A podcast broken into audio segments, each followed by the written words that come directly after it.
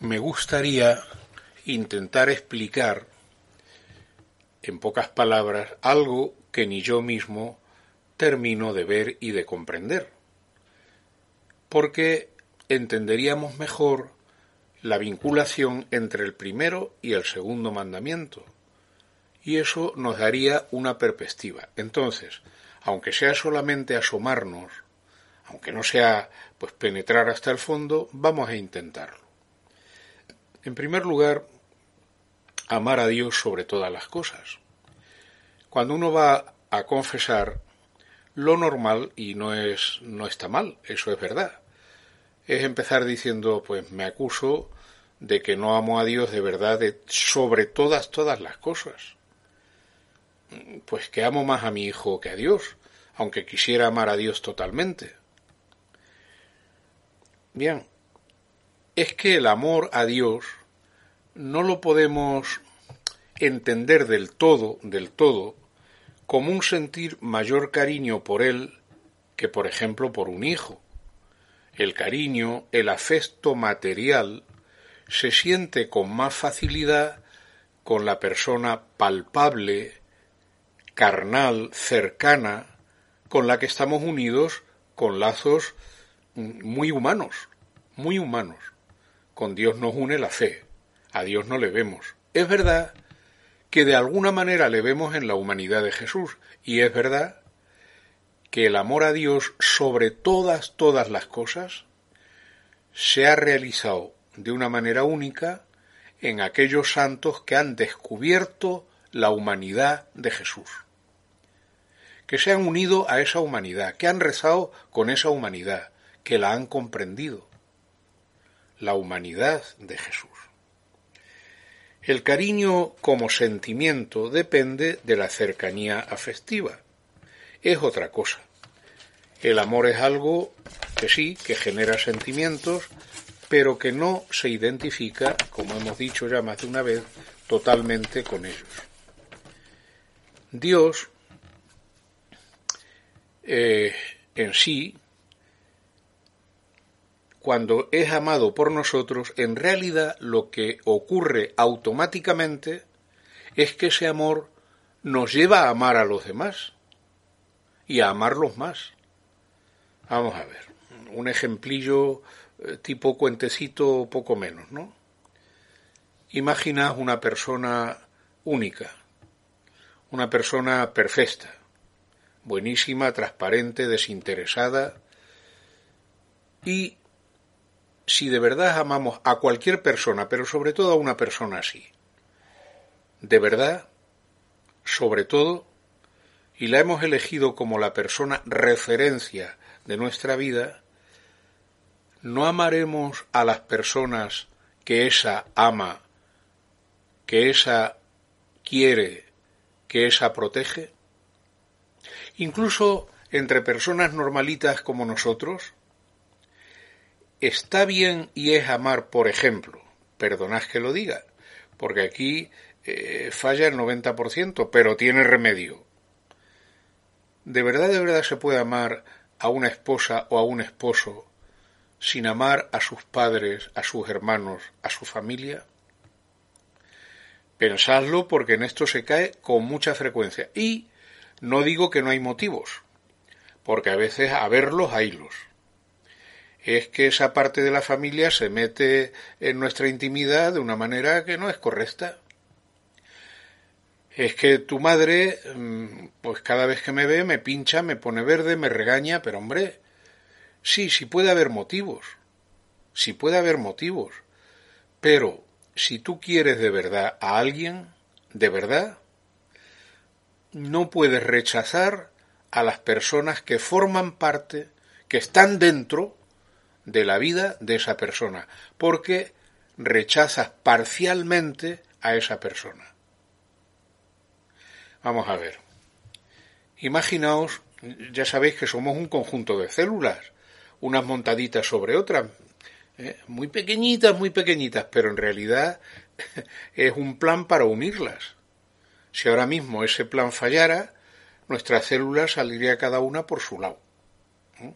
Bueno, pues en el fondo cada uno, tú, yo, somos un montado de corazones que nos han querido, el de Dios como forma, como estructura, y los de los humanos que nos han querido. Somos diez mil corazones montados unos en otros y atados por el amor de Dios. Si yo no amo a alguien, si no lo acepto, en realidad estoy sacándome uno de esos corazones y tirándolo fuera. No estoy provocando que el amor de Dios que los ata y los une se afloje, se rompa el cordón y salgan disparados todos. ¿Se puede amar a Dios sin amar a los que Dios ama? Pues es muy difícil, ¿no? Es imposible. Amar a Dios sobre todo es entrar en su corazón y es amar todo lo que Él ama. Es decir, si Dios fuera un ser cerrado en sí, amarle sería dejar a los demás y enterrarnos en Él.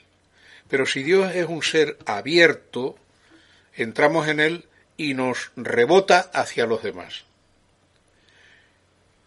Si juegas al pádel o a algún tipo de juego pelota contra la pared o pelota contra... Tú tiras la pelota, choca contra la pared o contra lo que sea y vuelve a ti. El amor que damos a Dios es esa pelota que lanzamos con la raqueta de nuestro corazón.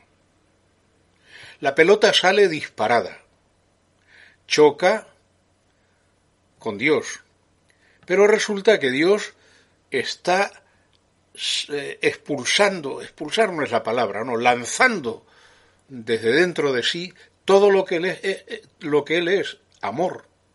Entonces la pelota llega a él y todo ese viento tremendo, el ruá, el espíritu que sale de él, se lleva a la pelota hacia su procedencia. Y ese amor a Dios se convierte en amor a ti mismo y en amor a todos los que están contigo.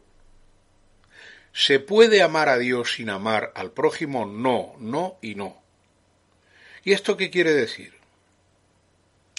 Pues quiere decir que el segundo o el mandamiento derivado en la mente de Jesucristo no es un mandamiento aparte, es un mandamiento vinculado. Vinculado. ¿Qué quiere decir? Mirad, si vemos los mandamientos uno a uno, uno a uno, aparte de este, del primero, como hacían un poquito algunos judíos, pues si los vemos así, aisladitos, uno a uno, bueno, pues se puede cumplir uno sin cumplir otro. Se pueden cumplir cuatro sin cumplir la totalidad. Pero si los vemos unidos en el amor de Dios, eso es imposible. Entonces, no son, el amor al prójimo no es un mandamiento aislado y moral. El mandamiento aislado de este primero es moral.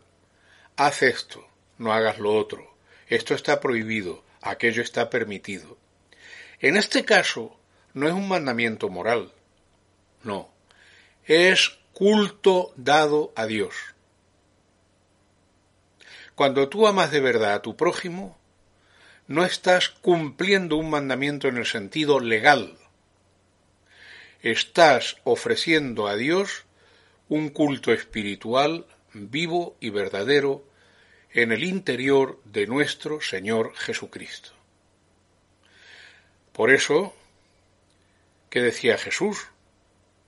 Si cuando vas al templo a orar y a ofrecer, recuerdas que tu hermano tiene algo contra ti, deja la ofrenda en el altar.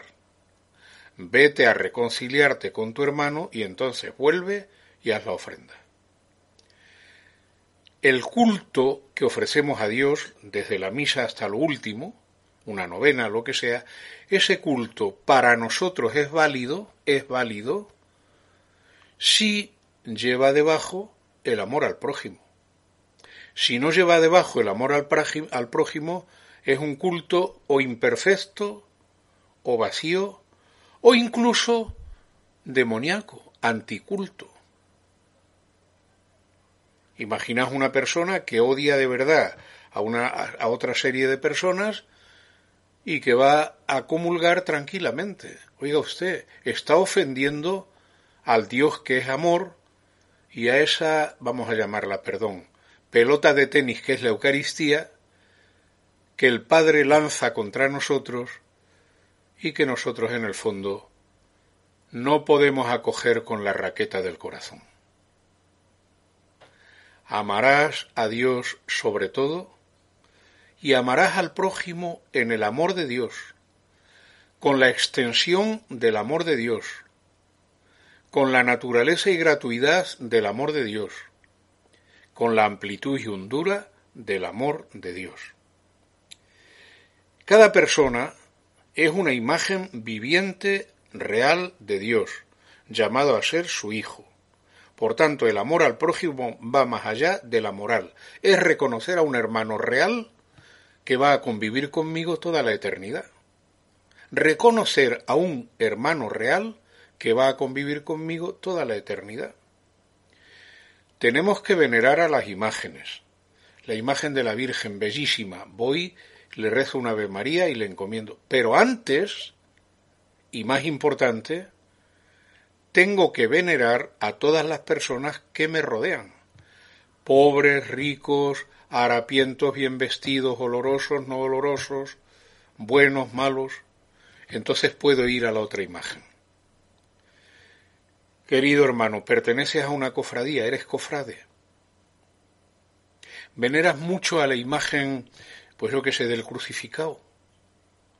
Te pones hasta guantes para limpiar esa imagen porque te da un respeto imponente. Perfecto. Pero no lo olvides. Si no amas al prójimo más, más, ahí falta algo que es esencial. Dentro de un día vamos a celebrar la fiesta de todos los santos. ¿Qué es un santo?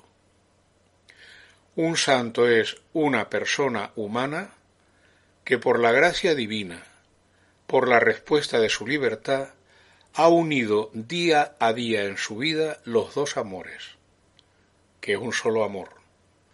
Y uniendo los dos amores, que es un solo amor, es una persona que ha llegado a la unidad perfecta. No está rota. No está rota. No está rota como, pues en el taoísmo, en unas religiones que dicen que somos dos pedazos la parte buena, la parte mala, ¿no? El santo es el hombre que solo tiene parte buena, porque a lo largo de su vida ha ido practicando el amor a Dios y el amor al prójimo como un solo mandamiento. Y poco a poco, lentamente, la parte mala ha ido desapareciendo, decreciendo, empequeñeciéndose, hasta desaparecer al cien por cien. Es el triunfo del primer mandamiento. Cuando entra el santo en el cielo, todos aplauden. Ha triunfado el primer mandamiento en la unión con la humanidad de Cristo Jesús. Y al día siguiente el día de los difuntos, y volvemos a lo mismo. Es que todo difunto que no haya sido condenado, Dios quiera que ninguno, pero eso es posible, es posible, todo difunto de cualquier religión que haya muerto sin renegar de Dios es mi prójimo, aun estando difunto. Y yo tengo que vincularme a él por medio del amor, buenas obras, oración, para ayudarle en un proceso de purificación que a lo mejor necesita todavía. Y ese difunto, que ya está en Dios, que ya es santo, ese proceso de purificación doloroso, duro, bueno, pues disminuye, se aquieta, se pacifica cuando yo me uno a Él, como me uno con los vivos en esos dos mandamientos. Amarás al Señor tu Dios con todo tu corazón, con toda tu mente, con todas tus fuerzas, con todo tu ser. Y en ese amor, en ese, con ese y por ese, amarás al prójimo como a ti mismo, con el amor de Dios y por medio del amor de Dios.